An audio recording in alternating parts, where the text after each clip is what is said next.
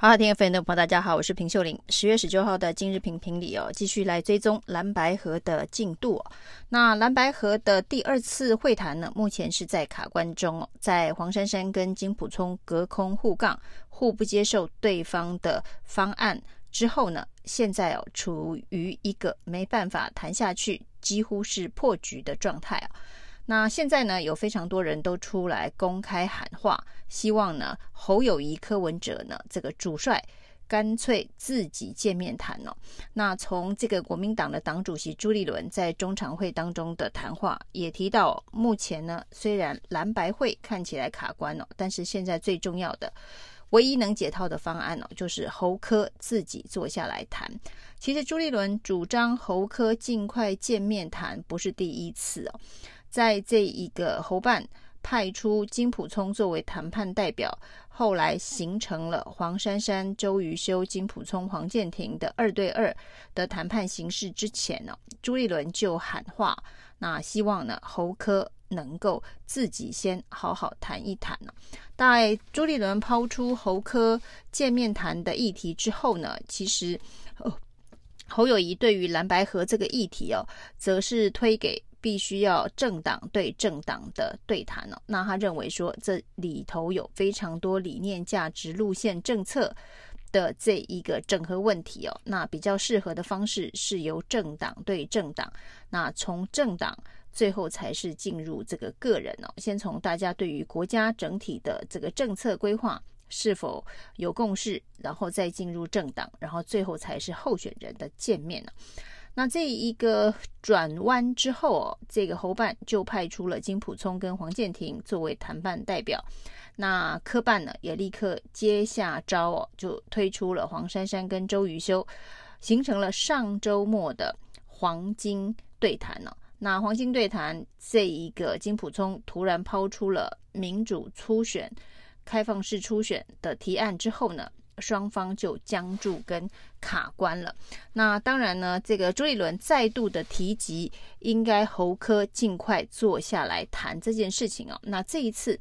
侯办或者是侯友谊会不会接招？哦因为时间真的是非常的紧迫了。除了朱立伦之外哦，赵少康也忍不住喊出哦，侯科现在应该要见面谈了。因为上一场谈判卡住的这个黄跟金已经。基本上是没办法继续谈下去了。那在这样子的一个整合谈判当中，更换谈判代表、升高谈判层级，的确是加快效率的最佳方案哦。那除了赵少康呼吁，这个郭正亮也呼吁哦。那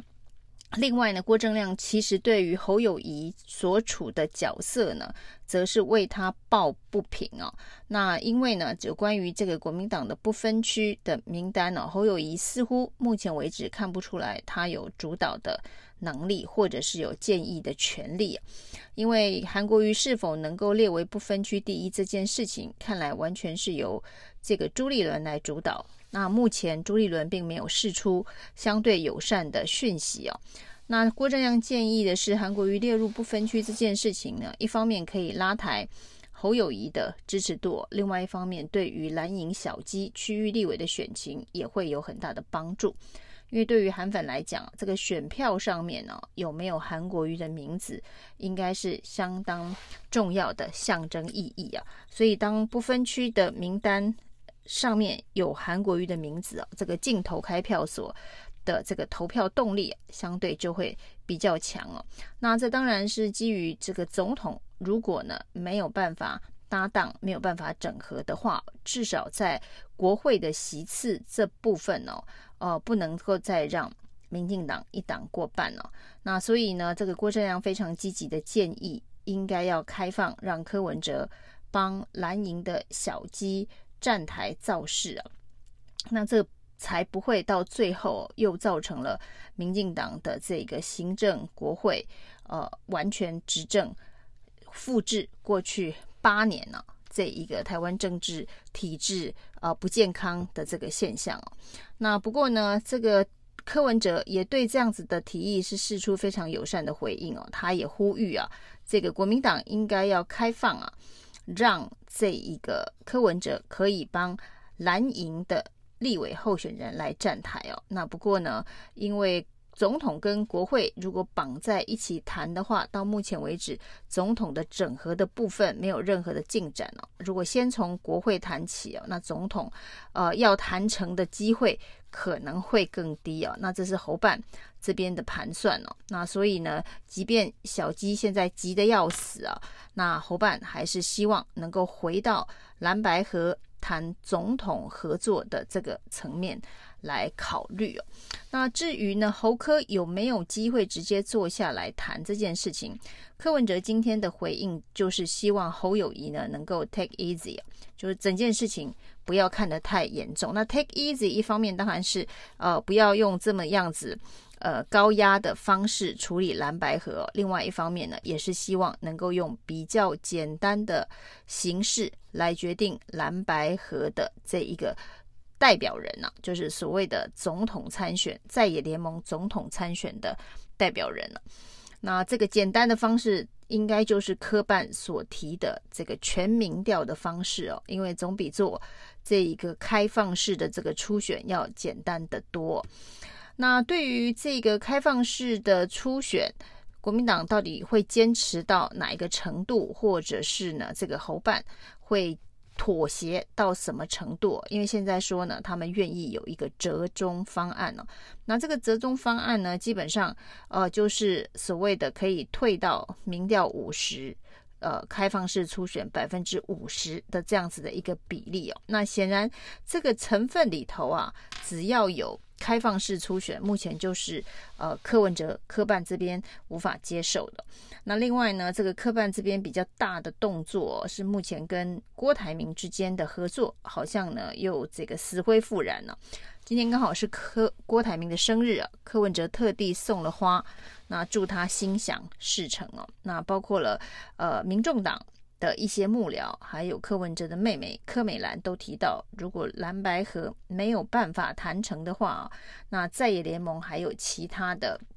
合作对象啊，那指的就是郭台铭。那郭柯柯郭有没有合作的这个机会啊？那如果郭柯合作之后，对国民党的压力恐怕又会更大。但是呢，这个到底郭柯合作之后，对整个选局会不会起关键性的变化？这则是另外一个呃需要观察的事情哦。那赵少康是说，这个即便郭柯合在一起啊，他们自己觉得会赢啊，但是呢，要。在最后阶段进行所谓的弃保，因为国民党是不可能弃选的，那要把侯友宜弃干净的可能性很低啊。侯友宜呃至少也会有国民党十五到二十趴的这个铁票的支持啊，是没办法弃干净的。那也许赵康这个评估呃过于乐观了，因为当郭科一旦整合成功哦，对于所谓的非绿选民来讲。应该就是看到了胜选的机会跟可能性啊。当觉得有这个打败民进党的机会跟可能性，这个所谓的六十五趴希望政党轮替的民意，在这个时间点会发酵到什么程度？那影响到这个所谓的。呃，国民党铁粉他所判断的十五到二十趴当中的多少人呢、哦？这其实现在是非常难评估的，因为既然有百分之六十五的人是希望能够政党轮替哦，但这个比例是非常的高的、那看到了郭柯如果已经整合成一组，那离胜选的可能性啊是。非常的高，非常的接近哦。那会不会造成一个大幅度的板块移动哦？那包括呃蔡正元，包括赵少康哦，是完全不同的看法。那另外呢，在现在的这个蓝白卡关的状态之下，这个侯科见面，如果真的能够见面的话，那显然会往这个做民调的方向移动。那如果会往做民调的方向移动，现在民众党所提出的 A、B 方案呢，那不管是纯手机或者是半手机半市话，那这样子的一个比例上面呢，也许是国民党在谈判当中可以推进的。如果国民党愿意放弃所谓的呃开放式的初选，那交换的可能是这个市话的占比，呃，可以再高一点了。那市话的占比呢，到底是可以提高到这个百分之五十或以上的七十或是七十五，那这个对于国民党来讲，也许在民调上面的所谓的手机优势，对柯文哲的加持呢，就不会相对上显得那么高。那这个所谓的七十五甚至到八十的这个市话的调查的这个方式哦，也许是在国民党放弃这个开放式初选之后，可以跟呃柯文哲谈判的筹码。那无论如何，看来呢，要走这个开放初选的可能性是非常非常的低哦。那国民党愿不愿意接受一个呃调整过的民调的方式哦？这会是呃侯科是否能够见面谈，以及蓝白是否能够共推一组人的重要关键。以上今天评评理，谢谢收听。